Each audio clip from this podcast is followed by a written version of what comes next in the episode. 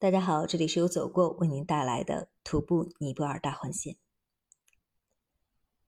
二零一二年十月十九日早上七点半出发，徒步大环正式开始了。十月十六号由昆明飞抵加德满都，十七号广加都办金山正等。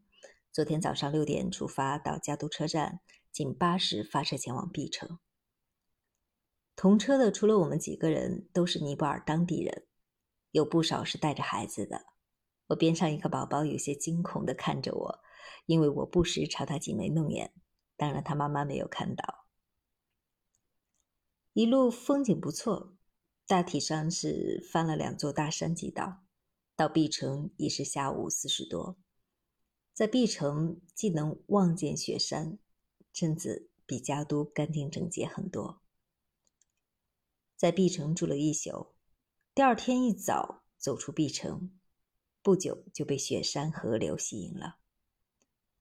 远处是群山，近处是梯田，一条大河波涛汹涌，马上的感觉就是这次走大环值了。尼泊尔和西藏正好在喜马拉雅山脉的两边，但这两边的风景是大不相同的。西藏已经是几千米高的高原了，所以在那里看到喜马拉雅山就不会有在尼泊尔这边这么震撼。尼泊尔这边则是从低海拔的原野一路拔高到七八千米的高山，从鲜花盛开的村庄到白雪皑皑的山峰，层次特别丰富。这也是安娜普尔纳徒步这么引人入胜的一个重要原因。走过几个小村庄，大伙儿基本上是欢声笑语，讲述各处旅游的一些趣事。几个伙伴都非常杰出，又情投意合，很开心。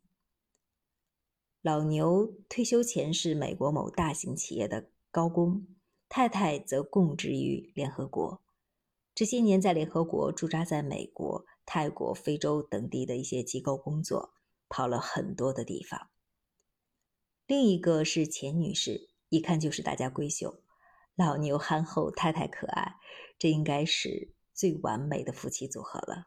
难怪几十年到现在还牵手同游世界，不像现在很多的女子有点姿色就要攀高枝，日后跌跟头也难免了。嗯，到当下二零二一年的时候，老牛他们已经跑了。一百多个国家了。中午吃过午饭，太阳比较大，看到一处带着美丽花园的客栈，就走不动了。在恩基村住下，每晚的住宿费是五十元尼币，合人民币约四元钱，等于是免费的。他们就是赚一个饭钱。住在这么美丽的地方，又这么便宜，真的是太好了。难怪安娜帕尔纳大环是世界十大徒步路线之首。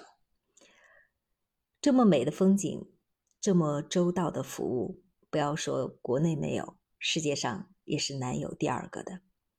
喜欢徒步或山水的人，有机会这辈子一定要走一次尼泊尔大环。